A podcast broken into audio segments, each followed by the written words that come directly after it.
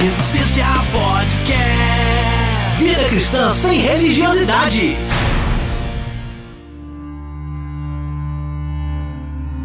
A Organização Mundial da Saúde classificou a disseminação da doença causada pelo novo coronavírus como uma pandemia. A Europa se tornou o epicentro da pandemia do novo coronavírus causa alarme especial a situação na Itália e no Irã. Escritórios, fábricas e a suspensão de quase todo o transporte público. A decretação da pandemia abalou o mercado financeiro. Medidas anunciadas derrubaram bolsas de valores no mundo todo. O mundo em alerta. O planeta contra um vírus. A OMS defende que todos os casos suspeitos sejam testados. Situação de emergência. emergência.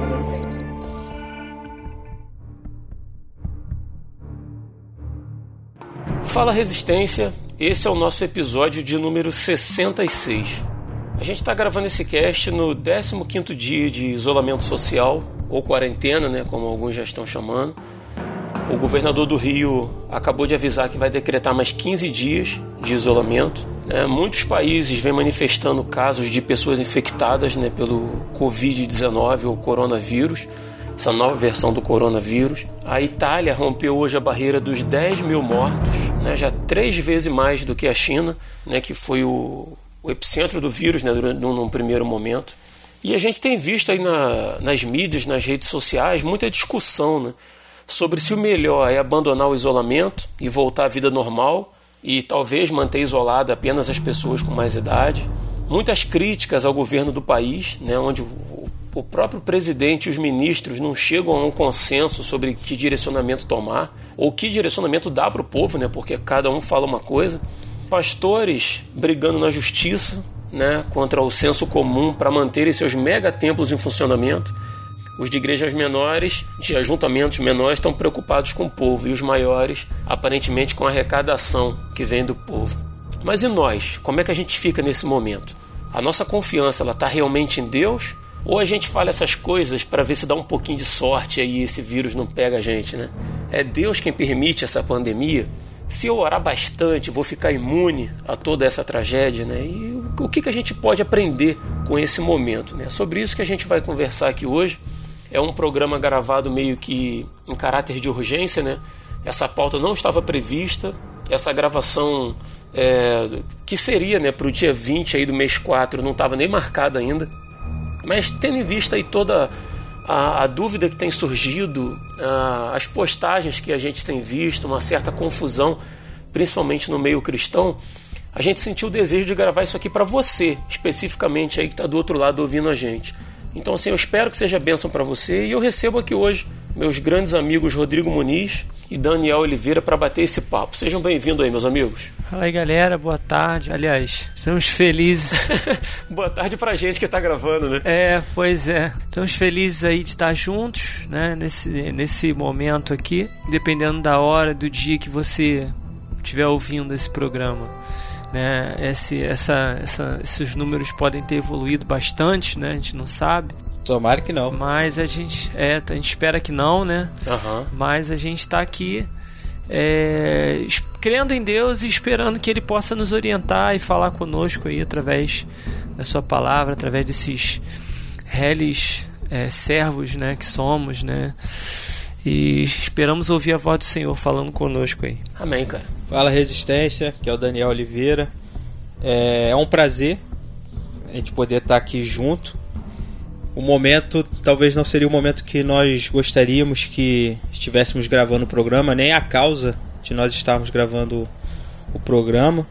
Mas Deus sabe todas as coisas e é na esperança de que Deus sabe o que faz é que nós estamos aqui. E é confiando na sabedoria dele e, nessa, e na porção dessa sabedoria que ele nos proporcionou através da sua palavra é que nós vamos tentar encontrar consolo e força para a gente passar por esses dias. E como o Muniz falou, que Deus use esses pequenos servos que nós somos como canal da sua graça.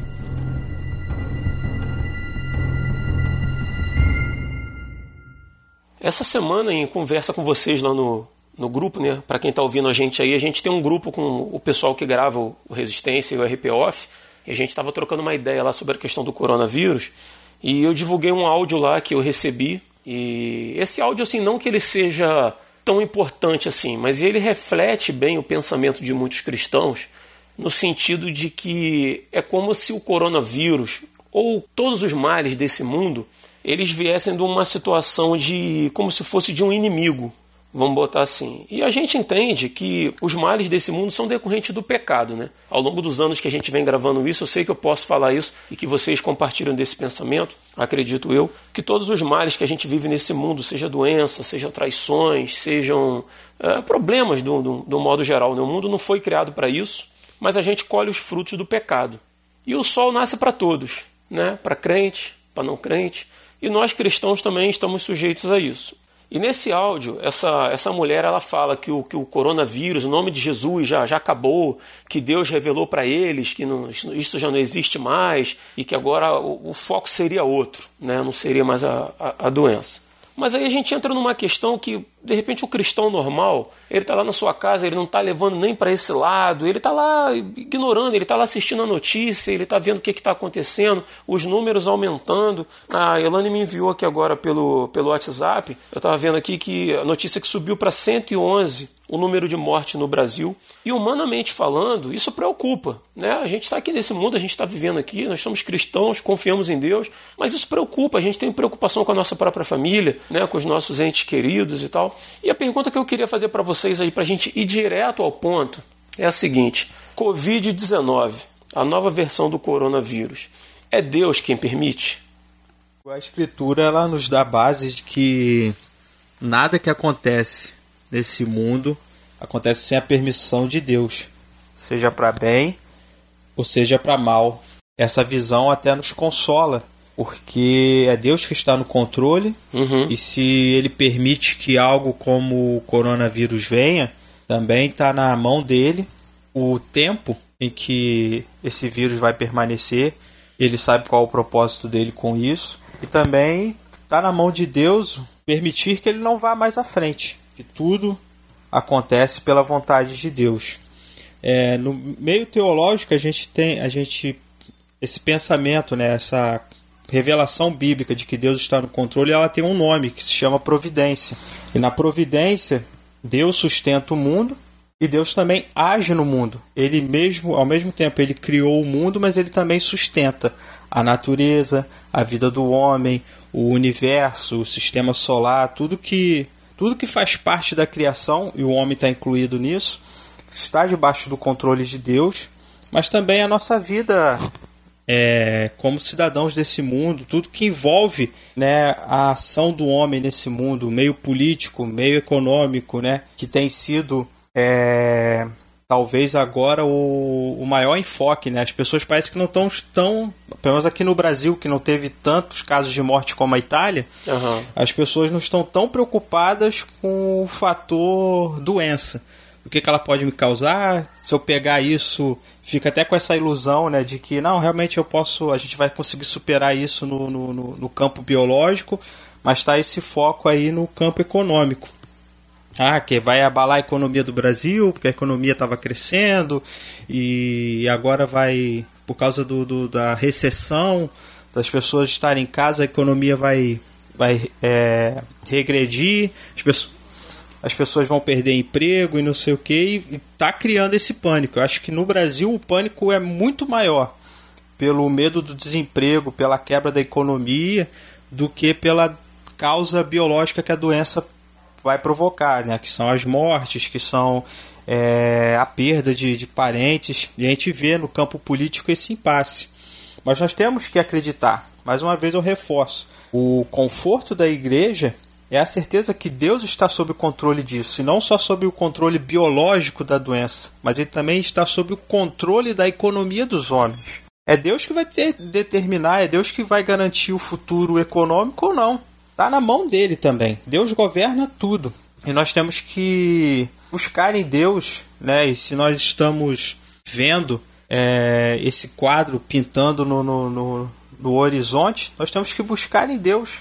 Assim como nós buscamos, né? No meio cristão é muito comum a gente ter essa facilidade de, ah, eu vou orar a Deus, eu tô com uma doença, ah, eu ó, vou fazer um exame, né? Às vezes as pessoas, antes de irem no médico, ó, olhem por mim que eu vou fazer um exame lá para confirmar, tô com uma suspeita disso, uma suspeita de um problema no coração, uma suspeita de um câncer, uma suspeita de não sei o que, e a gente entrega a Deus. E parece que quando sai dessa área, né, como se Deus fosse limitado, como se o controle de Deus fosse limitado, como se Deus trabalhasse só certos aspectos da nossa vida.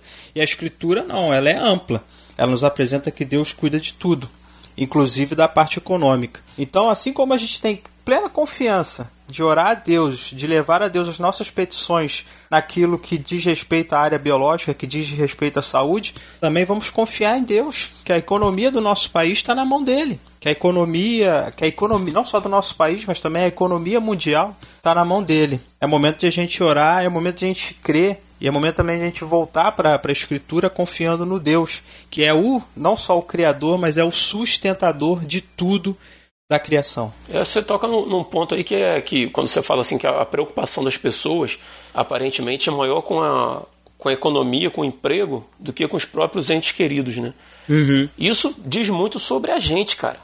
E eu digo a gente, a gente mesmo, né? Eu, você, Muniz e o resto da humanidade toda, né? A gente, a gente é muito, a gente se sente muito provedor de si mesmo. Uhum. Né? É muito bonito a gente dizer que a gente confia em Deus e como eu, repito, eu me incluo nisso, tá? Porque eu me preocupo com o meu salário. Quando o governador do Rio fala assim, olha, eu tenho dinheiro para pagar até a metade do ano. Depois eu já não sei mais como é que vai ficar. Eu me preocupo, eu me abalo com isso. Uhum. Né? Quando o provedor de tudo é Deus, né? O, o meu provedor não é o governador do estado, né?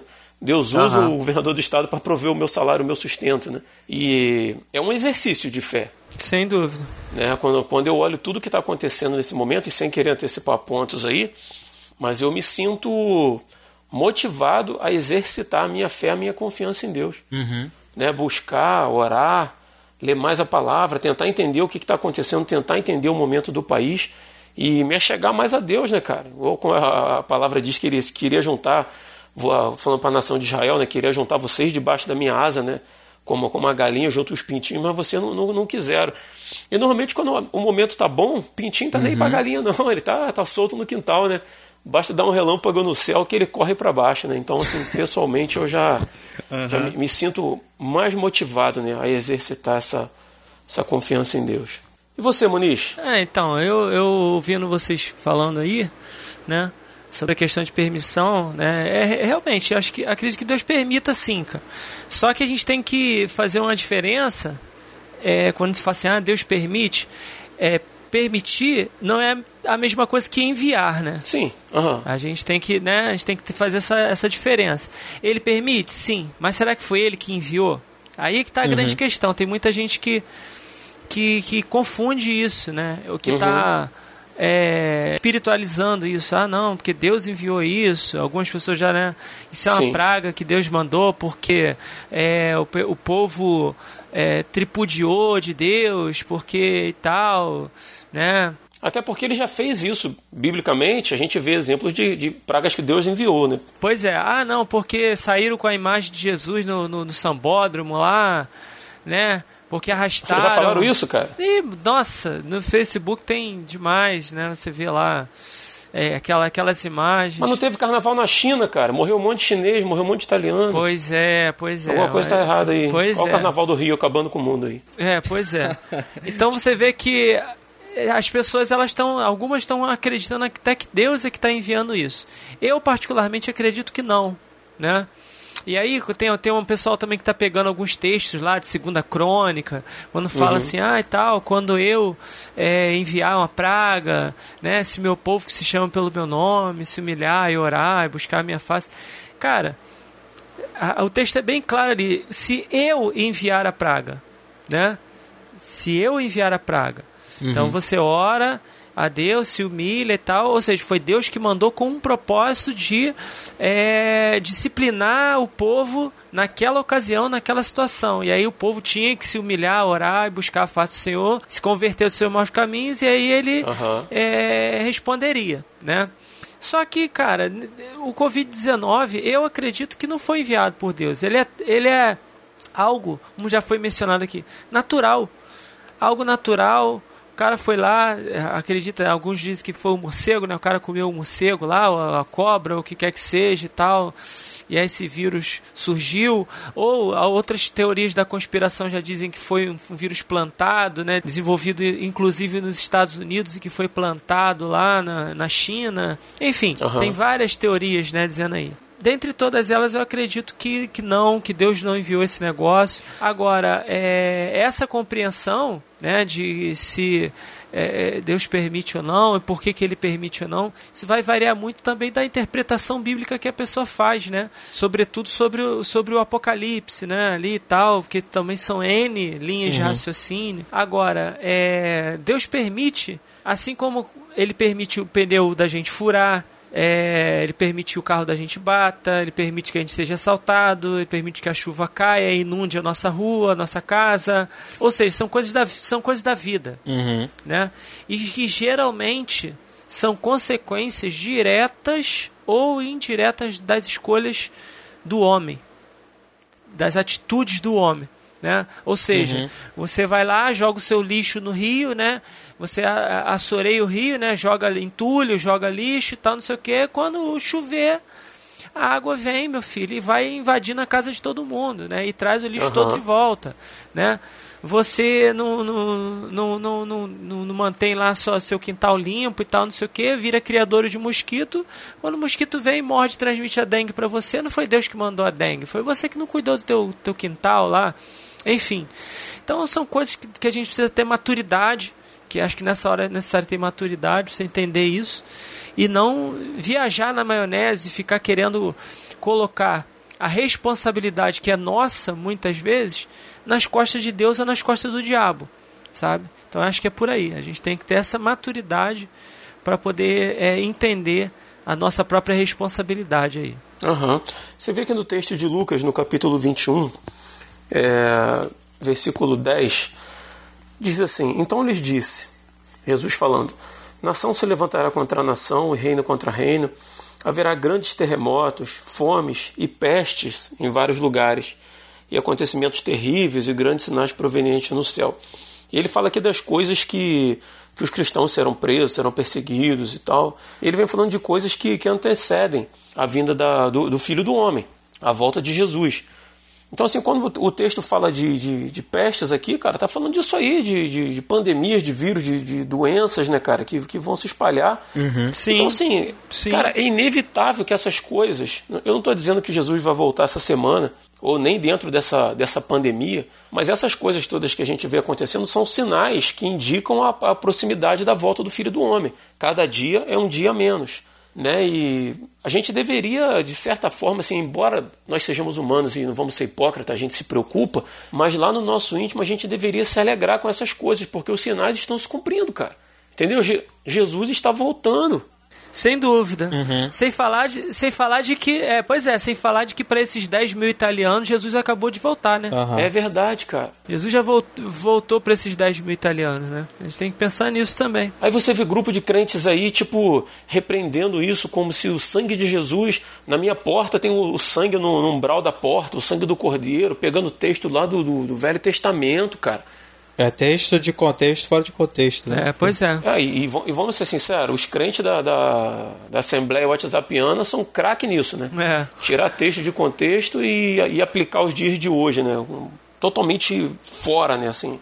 E isso vai, vai, vai gerando, vai criando, na realidade, uma geração de pessoas imaturas espiritualmente e que vão, é, vão assim, muitos deles vão ser vão se frustrar com Deus em alguns casos, né? Sobretudo aquelas pessoas que contraírem essa, essa doença ou que perderem um ente querido por conta dessa doença, vão é assim, vão se frustrar. A, a maturidade não é algo que vem facilmente, não é algo que vem sem, sem algum tipo de dor, sem algum tipo de sofrimento, é sempre a dor, é sempre o sofrimento que gera a maturidade, né? Você não, um exemplo, a criança quando ela está crescendo, né? Ela sente aquelas dores do crescimento, então ela, ela, é, é, isso é um sinal de que ela está amadurecendo, que ela está crescendo, né? É, a gente, a gente para amadurecer, a gente passa por sofrimentos, por dores, uhum. né?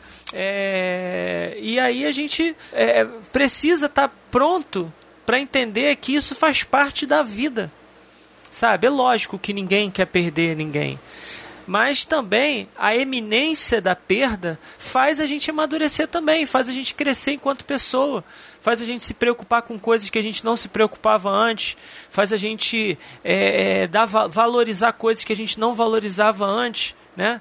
E a gente fica é, é assim, é, muda o nosso pensamento. Tá? Então acredito que dentro de um propósito do Senhor, dessa permissão, aliás, acredito que dentro dessa permissão do Senhor há um propósito, né?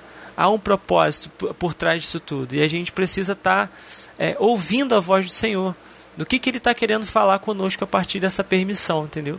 Uhum. Como a, a Bíblia diz, né, que todas as coisas, todas as coisas cooperam para o bem daqueles que amam a Deus. Né? Romanos né? 8, 28 e 29. Isso é melhor de referência do que eu. Eu nunca sei onde estão os textos, cara. Eu lembro, eu lembro dos textos, mas não lembro onde eles estão. É, eu lembro desse especificamente porque ele fala. Eu sempre converso muito a respeito sobre de, de, de, de casamento, né? Por exemplo, que as pessoas às vezes é, questionam, ah, ou outras questões de sofrimento e tal, sobretudo quem é servo do Senhor. E aí a gente vê, né, que todas as coisas cooperam para um propósito. Qual é o propósito do Senhor? Senhor, né? É o propósito de nos tornar mais semelhantes a Cristo. Então, às vezes a gente, Deus, assim, a gente vai acabar entrando num outro ponto aí, né? No, no, uma outra questão que a gente vai tratar mais à frente. Mas é assim, a gente vê uma igreja hoje tão materialista, tão apegada a sua casa, a seu carro, a sua roupa, os seus bens, né? E o próprio Senhor Jesus ele falou assim: o Filho do Homem não tem onde reclinar a cabeça, sim, né? Uhum. E aí a gente, a gente, quando di, diante de uma situação dessa, de uma pandemia dessa, a gente começa a olhar ao redor assim para as nossas coisas e pensar caramba, uhum. se eu pego essa doença e se eu morro, de que que valeu isso tudo, sabe? Em que que eu gastei o meu tempo? O que que eu construí? No reino? O que, que eu construí? Que tesouro eu construí é, no, no, no, reino espiritual, sabe? A gente fica pensando assim, poxa, eu trabalhei a minha vida toda, eu tenho 40 anos, né? Eu, poxa, eu vivi 40 anos, o que, que eu fiz? Desde os dos, dos 8 para 9 eu tô dentro do, do evangelho. O que, que eu fiz nesses 31 anos aí, 32 anos de evangelho? O que, que eu fiz? O que, que eu construí no reino? A gente vê que as, Deus permite as coisas e a partir das coisas ele vai tentar de todas as formas nos tornar semelhantes a Jesus. Uhum. Então isso é uma é, é, é, nos moldar, né? nos fazer ser parecido com Ele, né? desapegado das coisas desse mundo, focado num propósito eterno. Então é, é, é muito importante ter essa maturidade nessa hora. O coronavírus ele é, trouxe esse mover, né, esse pensar apocalíptico né, as pessoas começaram a, a questionar se nós estamos na volta de Jesus ou se nós só estamos passando por mais uma, uma crise de uma doença mundial. É interessante que tem que ter uma doença para a gente pensar no mundo. E a expectativa de Deus e a própria orientação de Deus é que nós estivéssemos esperando o retorno dele até quando tudo estivesse bem. Eu vou até fazer uma brincadeira aqui. A gente deveria estar esperando que Jesus voltasse quando ainda estava tendo o gol do Gabigol. Quando estava todo mundo brincando, estava todo mundo zoando, sem aquela brincadeira de um tempo atrás, né? Por causa da, da do crescimento aí do time de futebol. É, ninguém estava preocupado. E ninguém estava pensando na volta de Jesus. Mas de repente, de repente veio a, a, a doença e a gente pensa. É, por um lado, é positivo, porque faz a gente. Quando a nossa vida é tocada né? quando a nossa saúde é tocada, quando a, a realidade se mostra como instável, a gente faz refletir né, sobre a nossa própria vida, porque a gente faz parte dessa realidade. Mas por outro lado, a gente vê como é que as pessoas estão esperando um sinal, sabe? Um sinal super espetacular de Deus para o retorno de Cristo, enquanto a palavra diz que a gente deveria estar esperando todo tempo. A gente vai ficar esperando, sabe? Claro que o livro de Apocalipse vai dizendo que muitas coisas vão, vão acontecer. Desculpa. Muitas coisas vão acontecer, mas qual é o sinal objetivo da, da, da o sinal objetivo da volta de Cristo, o sinal claro da volta de Cristo? Ele não deu sinal nenhum, ele só diz para a gente ficar esperando, para ficar aguardando o, o seu retorno há uma mescla de, de, de, de, de textos bíblicos que falam sobre perseguição, que fala sobre doença, que fala, mas também tem outros textos que falam sobre bonança. O próprio Jesus em Mateus 24, ele diz que, na, que os dias da, do seu retorno seriam como os dias de Noé. E ele fala assim que as pessoas estavam se casando e de repente o dilúvio veio. Então a gente fica assim, sabe, naquela expectativa de Deus dar um estalo para a humanidade enquanto a gente deveria estar todo o tempo esperando a volta de Jesus. Jesus poderia ter voltado há, há um ano atrás, há dois, há três anos atrás, mas a gente só foi começar, muitos, né?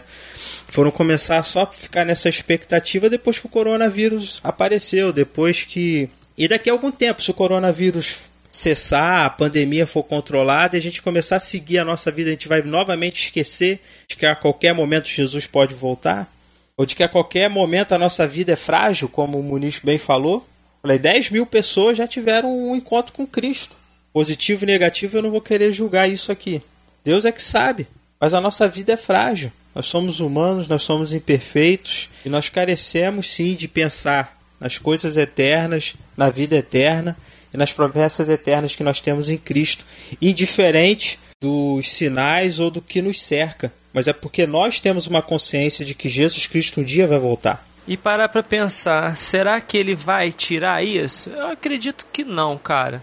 Eu acredito que não. Embora o pessoal fale, e aí é até importante, você mencionou, Rodrigo, a questão dessa, dessa mensagem do WhatsApp é, que está circulando, né? Cara, eu acredito sim. Se Deus quiser, ele tira, mas é, a gente tem que ter muito cuidado, cara, é, com essas profecias, cara. Porque em Ezequiel 13, versículo 17 a, em diante, até o 23. Eu não vou ler o texto todo aqui, mas é um. É assim, o, o capítulo 13 de Ezequiel ele fala, ele é um julgamento contra os falsos profetas, né? E o do, o do 17 em diante é do julgamento contra as falsas profetisas. Olha que doideira. E ele fala assim, ó, eu vou ler, vou ler só um pedacinho e fala assim: Agora, filho do homem, pronuncie-se contra as mulheres que profetizam o que lhes vem à mente Assim diz o Senhor soberano. Olha, olha o título: Senhor soberano. Que aflição espera vocês, mulheres que enlaçam a alma do meu povo tanto dos jovens como dos idosos. Amarram amuletos no pulso deles e lhes fazem véus para a cabeça. Pensam que podem lançar outros sem provocar a própria destruição? Vocês me desonram no meio do meu povo em troca de uns punhados de cevada ou um pedaço de pão. Quando mentem ao meu povo que gosta de ouvir mentiras, vocês matam aqueles que não deviam morrer e prometem vida àqueles que não deviam viver. Olha que loucura, cara. Sabe? Então a gente vê aí é, é, o perigo que as pessoas é, é assumem, cara, quando abrem a boca para poder falar que ah, Deus está falando de coisas que não tem domínio. Pois é, cara, Deus não, Deus e ela fala claramente no áudio é que Deus falou, que Deus fez, que Deus isso, que Deus aquilo, rapaz, isso é muito sério, cara. Isso é muito sério. É, cara, e, e mais ainda, é, ela, ela ainda extrapola para uma outra área, começa a levar para uma área de política, né? Como se determinado político fosse o escolhido de Deus. Cara. E a gente tem que estar a favor de fulano de tal. Isso, isso vai ser tema para um outro podcast né, que a gente pretende gravar. Meu Deus. Mas a, a, questão é que tratando tudo como, como se fosse a voz de Deus falando, né? Pois é. E divulgando isso. Olha que, que responsabilidade, uhum. cara, que a pessoa assume diante do próprio Deus, né? Cara, assim. Eu espero que ela caia em si, sabe? E que se arrependa e que busque a misericórdia do Senhor, sabe? Que peça perdão do Senhor, porque é assim, é complicado. Complicado o que ela tá, tá arrumando para a vida dela. Você traz a, a, a, na fala dela, ela tá, ela tá falando no, em nome do, do, do pretenso Deus e dizendo assim, olha, a questão do coronavírus já acabou. Nossa. Isso aí já acabou. Para o cristão que ouve isso, ignorante, ignorante no sentido não de, de, de, de, burro, não, no sentido de, de ignorar a verdade, né? Uhum. Ele olha para aquilo ali e fala assim, nossa, isso aí deve ser Deus falando, essa mulher tem autoridade de Deus. Nossa. Então, tipo assim, se já não existe mais o coronavírus, nossa. eu já não tem mais problema eu expor os velhinhos da minha família, não tem problema mais eu fazer culto e reunir 200 pessoas, 300 mil dentro de uma igreja. Né? Então você começa a agir até com falta de amor ao próximo, falando em nome de Deus. Cara, é triste isso, cara. Triste. A mãe do irmão nosso lá da, da congregação, ela simplesmente ela fala: Eu não vou é, me preocupar porque Deus vai me livrar. Eu não vou pegar isso. Eu falo, rapaz, que, que, que perigo, cara. É acabado, o foco é o coronavírus. Cara, desde que Adão rompeu com Deus, desde que o pecado entrou no mundo, a terra está debaixo de uma sentença de maldição. E as pessoas olham para uma. Entra, uma doença, sai uma doença, entra uma doença, sai uma doença, e acha que está tudo bem, que deu, a, a vida vai seguir normalmente. Eu falei, cara, é só olhar a história do mundo. Né? O, é, é, não, há nada, não há nada novo debaixo do sol, né? É, é só olhar a história, a, a história, a própria história bíblica de que tá, se, se Deus quiser amenizar, ele vai amenizar, mas isso não vai mudar o fato da consequência das atitudes que Adão tomou lá atrás. E outras coisas vão surgir. E outras pestes e outras doenças vão continuar a, a, é, a tocar a nossa vida porque a gente vive numa realidade debaixo do castigo do pecado. Aí a pessoa, sabe, quer, quer profetizar, quer é, se um, por um lado existe um extremo, o cara quer levar para o livro de Apocalipse, sendo que não tem certeza nenhuma se a gente já está nas pragas do Apocalipse. A gente tem que ser conciso e consciente daquilo que a Bíblia diz. E o que a Bíblia diz é que nós estamos que o mundo passa por essa, essas adversidades por causa do que foi, do que aconteceu lá no Jardim do Éden. E aí a pessoa quer profetizar, quer manipular Deus, quer levar para esse momento histórico sem base nenhuma. Tá, é, Moisés já profetizou isso, né? Que o profeta ele vai ter que dar. Você quer saber se o cara é profeta ou não? O que ele, se o que ele disse vai se cumprir ou não, a gente vai ver aí. E provavelmente essa profecia não tem base nenhuma, não tem respaldo bíblico nenhum. E a pessoa está aí para ser trazendo vergonha, né, pro, pro nome de Deus. E só para encerrar aqui, esse texto que o Muniz leu de, de, de, Ezequiel, a gente lembra do profeta Jeremias, quando pregava que Deus ia trazer o cativeiro, que Deus ia trazer né, a, a punição através da Babilônia para Judá. Com certeza. Por causa da desobediência do, do reino de Judá. E muitos profetas se levantaram rebatendo. E Jeremias era o único profeta que tinha realmente a revelação de Deus. E um monte de falsos profetas se levantaram dizendo que nada ia acontecer. E ainda prenderam Jeremias e ainda deram uma surra nele porque acusaram ele de ser o falso profeta. A gente tem que ficar muito sábio, a gente tem que buscar mesmo em Deus, buscar de Deus direcionamento e não falar no ímpeto do nosso coração qualquer coisa que a gente acha ou qualquer interpretação que a gente tem de um, de um, de um texto fora de contexto, querendo falar em nome do Senhor. A gente vai estar prejudicando o povo como esses profetas prejudicaram na época a profecia de Ezequiel e como os falsos profetas é, prejudicaram na época de Jeremias as pessoas se arrependerem. Irmãs, a paz do Senhor. Eu quero pedir às irmãs que levante todos os grupos de oração pela nossa nação de agora de outra forma. O Senhor falou que já curou o Brasil do coronavírus e nós só temos que render graças e glórias a Ele e no continuarmos na posição de obediência e temor ao Senhor em santidade, que Ele falou santidade. Mas eu quero dizer uma coisa para as irmãs e que é para espalhar para todos os grupos, as irmãs façam postagem na internet, porque Todo mundo que está nesse grupo tem consciência que o presidente que está nessa nação foi trazido pelo Senhor.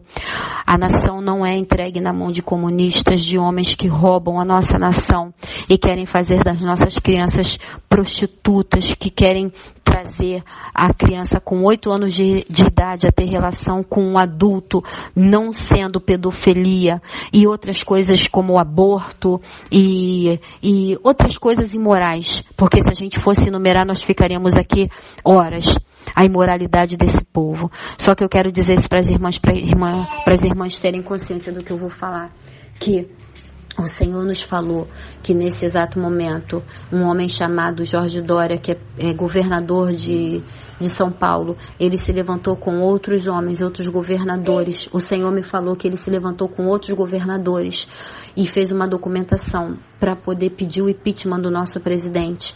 Ele vai pedir o afastamento do presidente por alguns tempos, eu não sei, três meses, seis meses, mas ele já está com isso pronto. Deus falou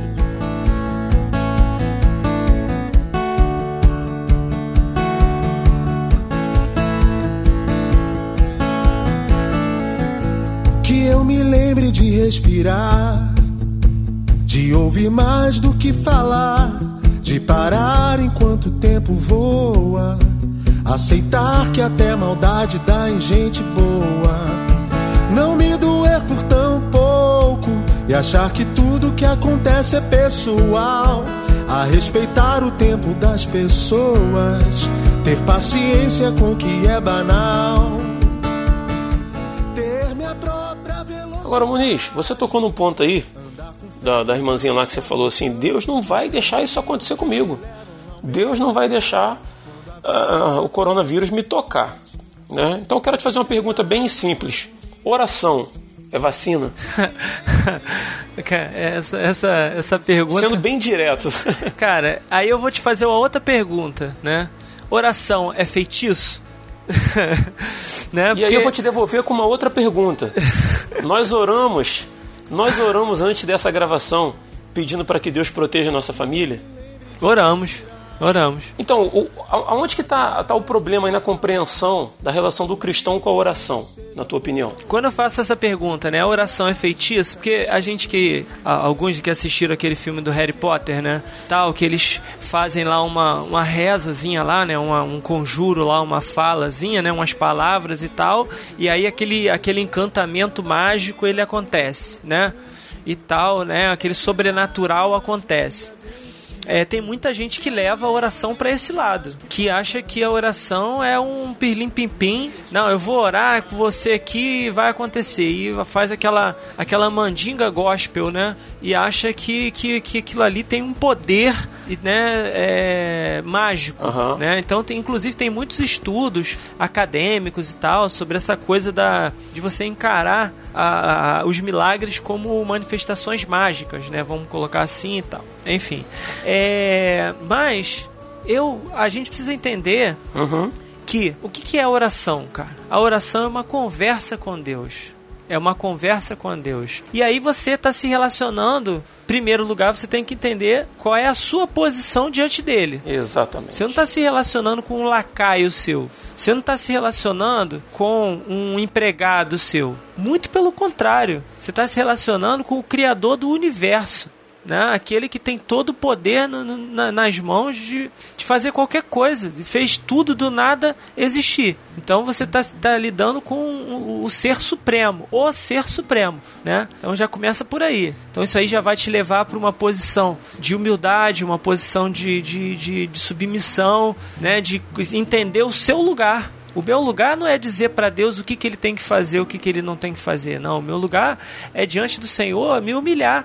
Dizer, Senhor, eu preciso da tua graça, da tua misericórdia.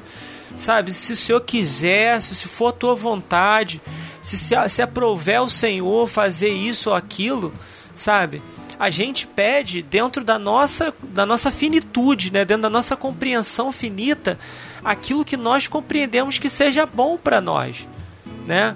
O que que é bom para nós? É ter alimento na mesa, porque a gente precisa do alimento para comer. Ter saúde. O que, que é bom para nós? É ter água para beber, é ter roupa para vestir, ter saúde, ter os nossos, ter paz, ter os nossos entes queridos perto de nós. Isso por quê? Porque isso faz parte de um, de um curso que a gente considera normal de vida, sabe?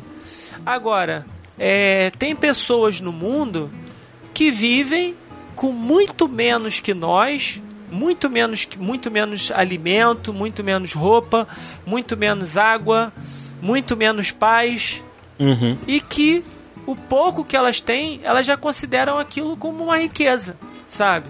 Que para nós seria, Aham. vamos dizer assim, inimaginável viver naquele contexto. E aí a gente pensa assim, ah, mas eu não pediria para Deus para poder estar na, naquela situação ali. Eu quero muito mais. Eu quero é, ter uma situação, uma posição melhor, né? Enfim. Então, entendendo qual é a nossa posição diante dele, né? A gente também precisa entender qual é a posição dele diante daquilo para o qual nós vamos interceder. Porque a palavra é bem clara, o Senhor Jesus ele foi bem claro em relação a isso. Falou: se as minhas palavras, se, se vós estiveres em mim e as minhas palavras estiverem em vós. Ou seja, se você é, é, me conhece, me compreende, né, é, o suficiente para que para você é, saber o que, que eu penso acerca dessa situação, você não vai me pedir para eu ir justamente em oposição àquilo que eu penso. Né? Você, por exemplo, você tem, você é casado, né? Você tem sua esposa. Aí você, você ama a sua esposa, você considera a sua esposa, você tem um nível de intimidade com a sua esposa, né? X, e você ao ponto de você saber que ela não suporta é, comer uma determinada coisa. Você não vai chegar para ela e vai falar assim: amor, vamos ali em tal lugar comer tal coisa, ou então faz tal coisa pra gente comer. Pô, você sabe que ela não suporta aquilo. Sabe que ela, sabe, não, não, não, não, não, não vai, vai ser difícil para ela fazer aquilo ou praticamente impossível. Então você não vai, você não vai é, tentá-la, você não vai obrigá-la, você não vai violentar a vontade da, da sua esposa. A mesma coisa está na relação com o Senhor. Você sabe que a vontade do Senhor é X em relação a tal coisa porque você tem intimidade com Ele. O nível de relacionamento que você tem com o Senhor, Sim, uhum. ele é tal que você compreende esses dois pontos anteriores. Você compreende a sua posição, né, diante do Senhor e qual é a posição dele em relação a esse assunto. Então você vai ter uma maturidade para poder orar a Ele e falar: Senhor, eu sei que a tua vontade é essa, assim, assim, assim. Então, eu não vou te pedir algo em oposição à tua vontade, sabe? É, é, é, orar a Deus falar, Senhor, que não tenha mais praga no mundo, Senhor, que isso não aconteça mais e tal. É simplesmente uma, uma ignorância tamanha porque você vai. É, é, você está indo contra a Bíblia, cara. Exatamente, cara. João já viu o final de tudo, cara, e já está dizendo, tá ali, ó. Pois é. Imagina se a gente não soubesse, se a gente ficasse em dúvida. Mas não, você sabe que essas coisas vão acontecer antes da vinda de Jesus. Cara, e você, e você orar pedindo a Deus para poder, poder, poder parar para Deus poder tirar, para Deus não permitir, pô, é muita loucura isso, cara. Então, assim, é, é, quando você entende essas coisas, você encara a oração com outro sentido. E aí, cara, Muito bom. e aí é, a oração, ela não é vacina. Vacina é vacina. Daqui a, daqui a um ano, em nome de Jesus, a gente pede, né, que Deus possa é, dar sabedoria aos médicos, né, aos, aos cientistas e tal para que eles possam desenvolver as vacinas e tal, porque eles estão cumprindo aquela palavra, né? Curai os enfermos. Tá, eles estão cumprindo essa palavra, né? Curai os enfermos. É, eles vão desenvolver a vacina, e aí vocês vão ver daqui a um ano, dois, aqueles que estiverem vivos, eles vão olhar para trás e falar assim: caramba, o que é o coronavírus? É, né? Igual a gente vai lá todo ano e toma a vacina da H1N1 e tal, vai tomar a vacina do coronavírus vai falar: o que é o coronavírus? Ah, o coronavírus é mais uma doença. Como o vírus do sarampo matou muita gente, como o vírus da poliomielite, da, de uhum. todas a eh, peste bubônica matou dois, é, um terço da Europa, né? Enfim, a gente vai, vai olhar para trás, aqueles que estiverem vivos vão olhar para trás e falar assim: caramba, né, passamos, estamos aqui, enfim. E cara, isso é só para a gente entender que a morte está sempre cada vez mais perto de nós e que na realidade a oração ela é, ela só tem sentido se nós temos intimidade com aquele para quem nós oramos. Essa é a realidade. Na perspectiva correta, a oração ela só funciona como uma vacina para nossa ansiedade ela é uma vacina pro nosso ego. Muito bom, muito bom, isso aí. É, a oração também é uma vacina para nossa fraqueza espiritual, para nossa carnalidade. Às vezes a gente está tão confiante, né, do, do, do, nosso ao redor, do nosso sistema de saúde, do nosso. Cara, e de repente, pô, tudo virou de cabeça pro ar, do dia pra noite. E aí a gente tem que voltar a olhar para Deus e realmente reconhecer que nós não somos nada, que somos dependentes dele para tudo. A gente vê hoje, sabe, muitas pessoas eu não tô, gente, aqui desmerecendo sabe, o seu sentimento quando você foi lá votar. Mas as pessoas votaram com aquela expectativa e a gente olha hoje os líderes que a gente votou e a gente vê a indecisão neles e a gente fica, caramba, qual a decisão? Qual é o posicionamento? Uhum. Quem eu vou seguir? E a gente vê que, que existe um conflito, eu não quero, sabe, discutir política, que tem um qual se, se o conflito é político, se o, conflito, o conflito é ego, se o conflito, não importa o que for. Só sei que quando a gente olha para esses homens, a gente, a gente fica preocupado. Onde é que você está colocando a sua esperança, né? É, que, a questão é que quando a gente olha essa, essa situação, e qual, e qual seja a causa, a gente vira para Deus e fala: pô, Deus, dá direcionamento para esses homens. Pelo amor de Deus, trabalha na cabeça desses caras. Faz eles tomarem a decisão certa, o posicionamento certo, porque a gente, tá, a gente começa a se sentir estimulado, a gente não sabe mais em quem acreditar. E a gente começa a pedir para que Deus intervenha. né? Só que na verdade. É o, é o último recurso, né? É, só que aquela parada, Deus está sempre intervindo. Mas é a nossa percepção que não, nem sempre é essa, que Deus está sempre intervindo na história do mundo. Uhum.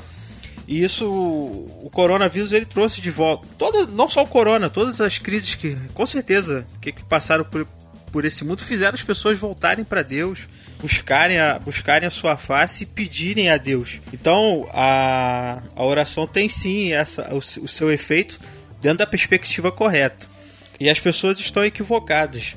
Jesus Cristo, o nosso Senhor, o Criador dos céus e da terra, o sustentador do mundo, disse que no mundo nós teremos aflições. A palavra de Deus nos diz que, as, que Deus faz chover sobre o justo e sobre o justo, e os males também acontecem. Então o coronavírus vai ser pego por cristão e por não cristão. Não se iluda. Não se iluda porque a palavra de Deus diz uma coisa e essas pessoas estão ensinando outra e estão fechando seus ouvidos para a palavra de Deus. A gente vai ser tocado, a gente está dentro desse mundo.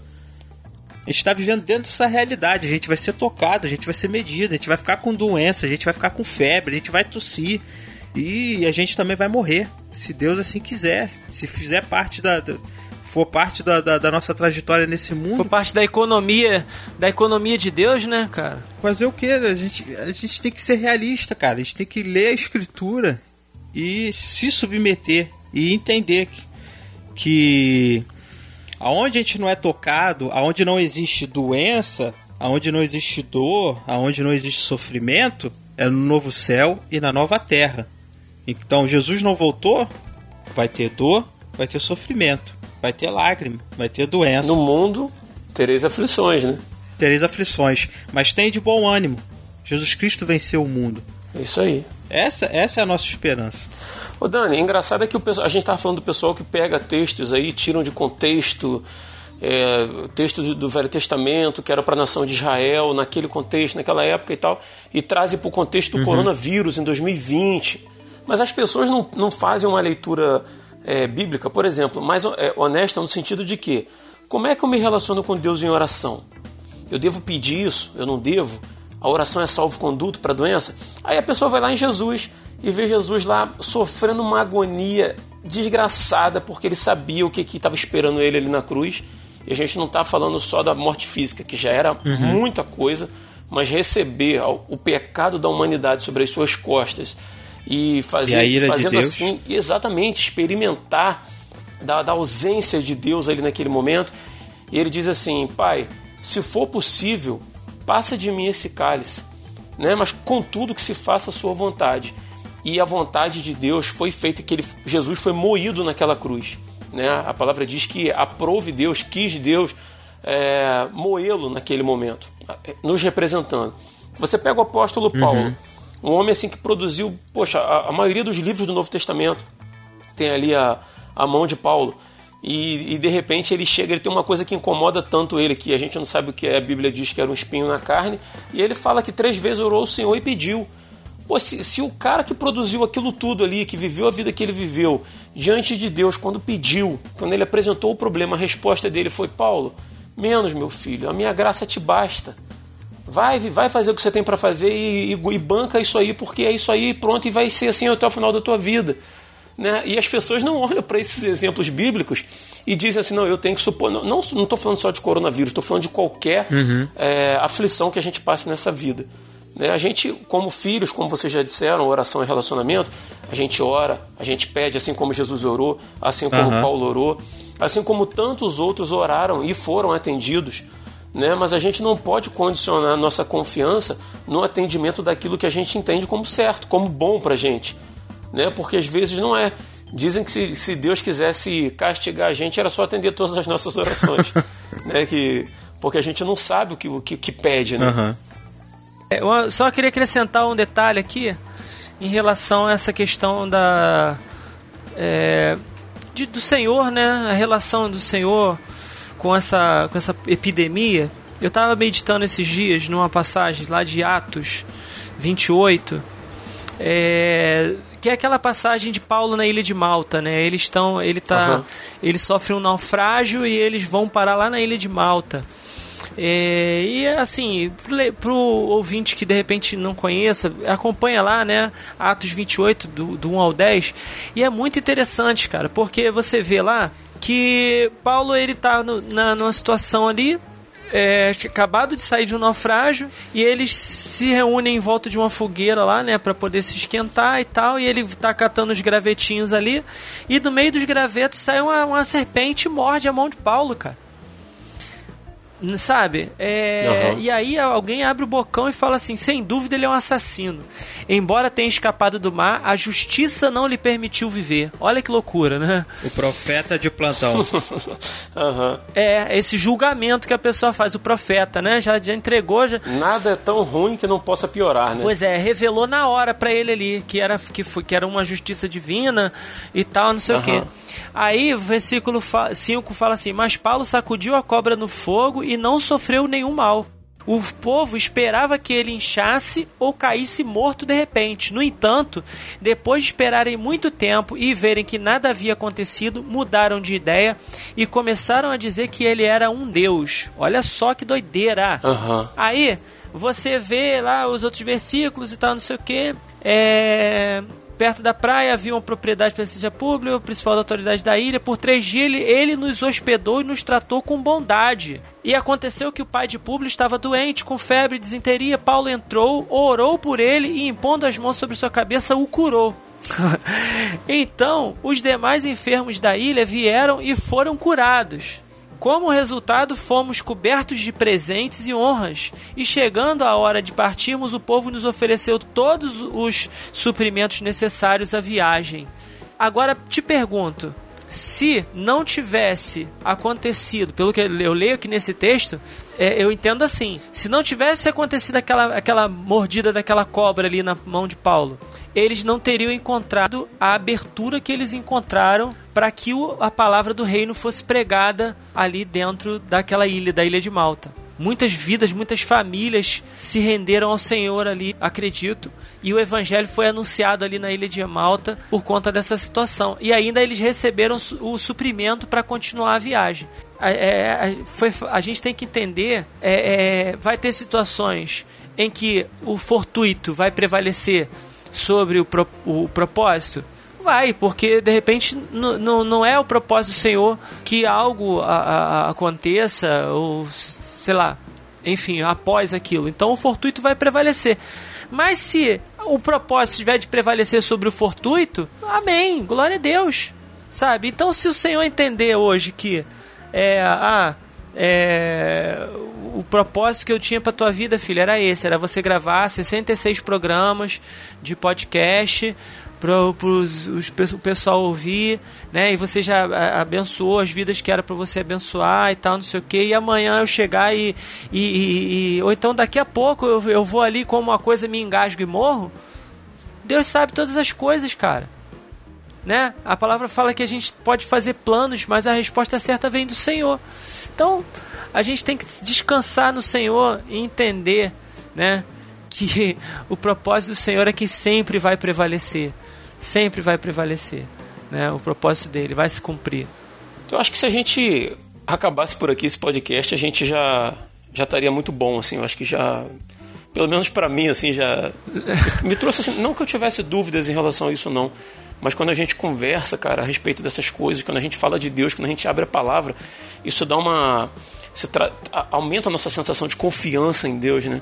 É. Por isso que é, que é bom pensar a respeito da palavra. Mas antes da gente terminar, eu quero fazer aquela pergunta para vocês, já de, de praxe, né? Pensando no, naquela pessoazinha que está do lado de lá do fone de ouvido. A gente tem um monte de irmãos aí que estão dentro de casa aí em quarentena, né? Ouviram o que a gente falou, acredito que isso tenha surtido efeito para eles também, né? Espero que, que a fé de cada um seja renovada, que a confiança no Senhor seja renovada. Mas a pergunta que eu quero fazer para vocês é: o que a igreja pode aprender com a quarentena? O que esperar daqui para frente? Não depender de homem, não depender de. não idolatrar mais os templos, uhum.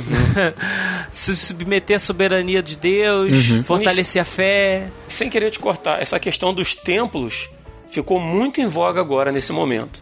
É. Né? As, as igrejas, assim, por, por iniciativa própria, né, cessaram seus cultos e tal, e a igreja está se vendo obrigada a buscar Deus em casa.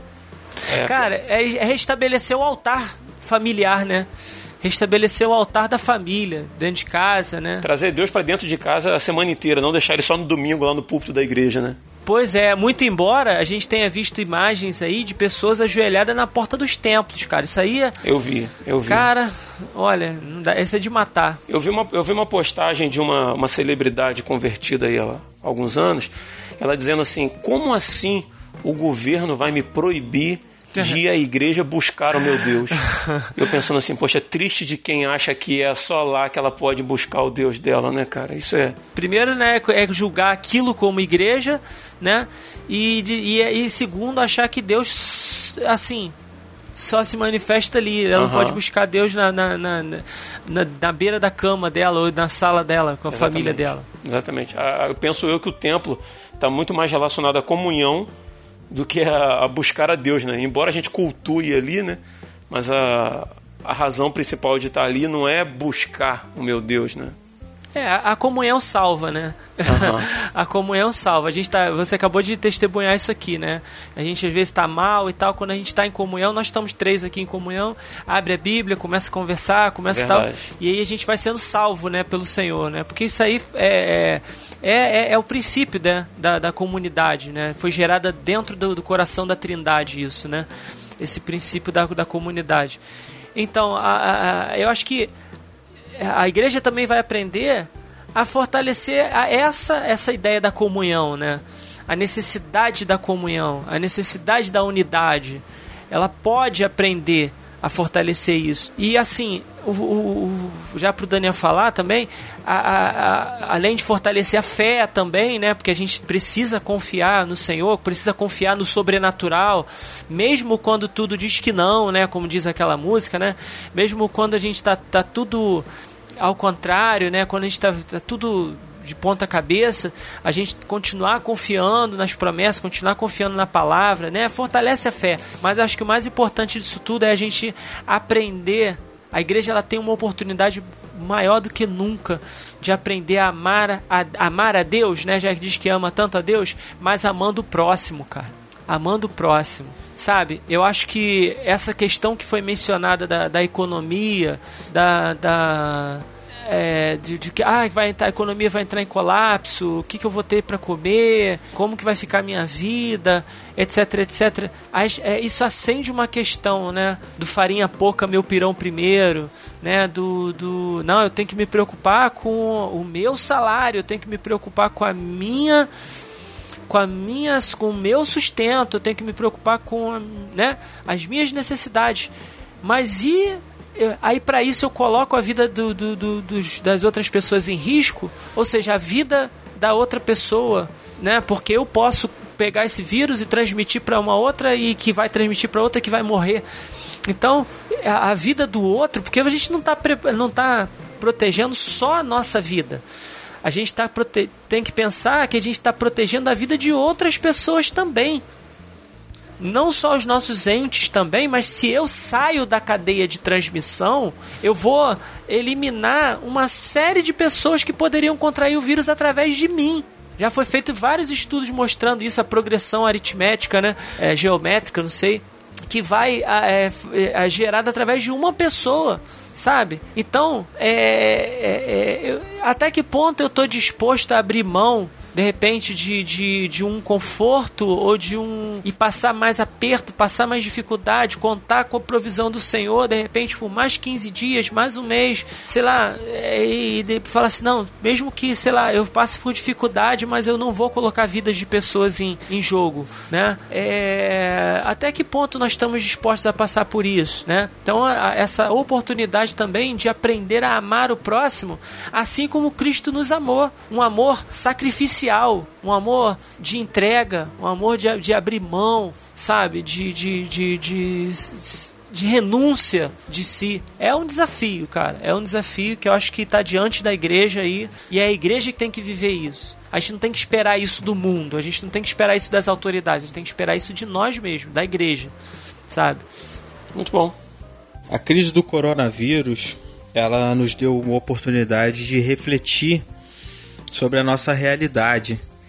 E mais do que nunca, também é, nos fez enxergar a nossa realidade, mas também nos fez pensar na realidade futura, que é o novo céu e a nova terra. E em 1 Coríntios 10, de um, do versículo 1 ao versículo 13, o apóstolo Paulo ele faz uma comparação da, da nação de Israel que peregrinou no deserto por 40 anos e faz uma, faz uma comparação deles com a, a própria igreja de Corinto, pelo que a, que a igreja de Corinto estava passando no mundo. E ele usou o mau exemplo da geração que peregrinou 40 anos no deserto para instruir o, a igreja de Corinto. E ele fala assim: é, Não vos façais, pois, idólatras como algum deles, porquanto está escrito: O povo assentou-se para comer e beber e levantou-se para divertir-se. E não pratiquemos imoralidade como algum deles o fizeram e caíram no só dia 23 mil. Não ponhamos o Senhor à prova como algum deles já fizeram e pereceram pelas mordeduras de serpentes. Nem murmureis como alguns deles murmuraram e foram destruídos pelo exterminador. Estas coisas lhe sobrevieram como exemplos e foram escritas para advertência nossa, de nós outros, sobre quem o fim dos séculos tem, chega tem chegado. Quando Paulo ele fala isso, o que, que faz a gente pensar? Cara, a nossa realidade, o que nós estamos vivendo agora é o deserto. Ainda não chegamos na nossa Canaã espiritual. E tudo que tem acontecido no mundo hoje e que também já aconteceu no passado fez milhares de pessoas e milhares de cristãos repensarem a sua vida e perceberem o quanto são dependentes de Deus. Porque o que era a vida no deserto? É, eu tenho aquele próprio texto que Jesus citou, que ele citou para o, para o diabo, para rebater a falsa manipulação da Bíblia do diabo, que Jesus disse que não só de pão viverá o homem, mas de toda a palavra que procede da boca de Deus. E isso foi o que Deus disse para os israelitas. Por isso que eu coloquei vocês no deserto. É por isso que Deus faz a humanidade passar por isso. E por isso que Deus permite que a igreja também seja tocada. Para que a gente aprenda que nós não vivemos pelo que nós plantamos, pelo trabalho que nós temos, nem pelo candidato que nós votamos, nem pelo sistema financeiro que domina o mundo. É sim por Deus. Tanto espiritualmente quanto materialmente. Porque é Ele que nos dá água, é Ele que nos dá vida, é Ele que nos dá alimento. É, o, o, texto fala aqui que eles desceram, eles foram para idolatria. Por que eles foram para idolatria? Porque eles queriam manipular a realidade. Porque eles queriam ter controle daquilo que poderia satisfazer a sua necessidade. E o que, que a gente conversou durante esse programa? De pessoas que estão deturpando textos bíblicos, estão criando um Deus. Embora não estejam invocando outros deuses como as, as religiões pagãs faziam, nós estamos, as pessoas estão criando um Deus e manipulando a Bíblia e criando um Deus que satisfaça as suas necessidades. Isso é idolatria. Quando eu tiro Deus do seu lugar e quando eu tiro a Escritura, quando eu, eu trago uma interpretação errônea da Escritura ou manipulo a Escritura para satisfazer o meu desejo, para eu poder decretar que eu não vou ser tocado, que eu não vou ser ferido, eu tô, eu tô sendo idólatra. Beleza? Então nós temos que ter essa, essa perspectiva de que nós estamos passando pelo deserto e que Deus vai nos ensinar a como progredir, a como caminhar aqui. E não somos nós que determinamos nada, somos nós, nós que somos totalmente dependentes deles. E devemos estar buscando em Deus esse conhecimento, devemos adorar a Deus, devemos buscá-lo, devemos conhecê-lo. Se essa época da quarentena nos fez refletir na palavra do Senhor, que essa reflexão realmente traga conhecimento sobre Deus e que esse conhecimento sobre Deus melhore o nosso relacionamento com Ele, mas também melhore e evolua a nossa percepção do mundo e da realidade que nós vivemos, sendo esperando em Jesus Cristo o novo céu e a nova terra. Muito bom, cara. Pensando aqui a respeito do que, do que esperar daqui para frente, né? O Muniz falou assim: ah, daqui a um, um ano, se Deus quiser, a gente vai, vai olhar para o passado, vai ver o coronavírus e tal. Os que estiverem vivos, né? É, os que estiverem vivos. E no começo aqui, né, a gente, eu, eu, li o texto de Lucas no capítulo 21, mostrando que até a volta de Cristo a gente vai experimentar problemas nessa vida com, com uma talvez com um espaço de tempo cada vez menor. Uhum. Né? A gente vai experimentar de terremotos, de, de, de, pandemias, de pestes, isso aí, biblicamente. Eu pensei exatamente a mesma coisa. Cara. É, a gente, a gente vai experimentar, não, não tem para onde correr. A, a, a, gente tem que pensar que a, a morte ela tá cada vez mais perto da gente, né? Essa é a realidade. É verdade. Essa é a realidade, porque antes você. Agora você pode morrer de dengue, de zika, de chikungunya, de, de, de coronavírus, de H1N1, de não sei o que, não sei o que, de câncer, de de, de AIDS, de não sei o que, tu pode morrer de um monte de coisa, cara. Deserto. Sabe? Pode morrer de uma saidinha de banco, deserto, isso aí. Saidinha de banco, é. é, é os bala cara, perdida. Do, bala perdida, os dois caras montados na moto. É, você pode, assim, a qualquer momento. Uhum. E aí, Apocalipse é, 2, 11, fala assim: ó, quem tem ouvidos para ouvir, ouça o que o Espírito diz à igreja. Quem for vitorioso não sofrerá o dono da, dano da segunda morte. Cara, é a morte aí. é inevitável, bicho. a morte é inevitável. Só não é inevitável para aqueles que estiverem vivos quando Jesus voltar. Isso. Para os salvos. Isso. Né? Isso. Mas eu queria encerrar aqui, cara, dizendo, dentro desse texto que eu li de Lucas 21, de, falando dessas desgraças todas que vão, vão acometer a, a humanidade até a vinda de Cristo, gostaria de encerrar deixando aqui o versículo 27 e 28, que diz assim: no final de todas as coisas, né? Então se verá o filho do homem vindo numa nuvem com poder e grande glória. Quando começarem a acontecer essas coisas, levantem-se e ergam a cabeça, porque estará próxima a redenção de vocês. Aleluia. Meu irmão, é chikungunya, é H1N1, é bala perdida, seja lá o que for, é violência desenfreada, é sistemas falindo, é economia quebrando. Olhem para o céu e glorifiquem, ergam a cabeça, porque está próxima a redenção de vocês. Amém. Esse, ao longo desse programa aqui, o Daniel falou, o Muniz falou, e eu repito, cara, nossa, a nossa glória com, com, com Deus, a nossa glorificação com Deus não é para essa vida, não. Mas ela está chegando, ela está às portas. Amém. E que a gente aprenda a ter confiança em Deus, cara. É difícil? É. É um exercício? É. A gente nasceu nesse sistema aqui, a vida inteira trabalhando nesse sisteminha aqui, né? E você faz por onde, você busca, você compra. Se você quiser ter alguma coisa, você se esforça mais. A gente foi criado nesse sistema. É difícil quebrar essa, essa lógica, mas é preciso. Né? O Espírito Santo habita em nós e capacita a gente. A, a gente só crê nisso por causa da, da, dessa, dessa, é, desse trabalho do Espírito Santo na vida da gente. Né? Então a gente precisa exercitar essa confiança em Deus. E que você que está ouvindo a gente aí, aproveite esses momentos de quarentena está dentro de casa, já está enjoado de ver Netflix o dia inteiro, vai buscar o Senhor, vai ler a palavra, pede Ele para se revelar a você enquanto você está lendo ali. Nesse momento, no seu quarto, você não tem um pastor, você não tem os irmãos da igreja, mas você tem o Espírito de Deus que habita em você te guiando. Precisa de mais do que isso nesse momento, né? Então aproveita, aproveita, se dedica e busca o Senhor. A gente vai ficando por aqui. Queria agradecer ao Daniel, queria agradecer ao Muniz por toparem essa, essa pauta em cima da hora. Obrigado, tá, meus amigos? Vamos lá, tamo junto. Tamo junto, que a gente possa aprender a valorizar mais a nossa vida, né? O, tempo que a gente tem com a nossa família, né?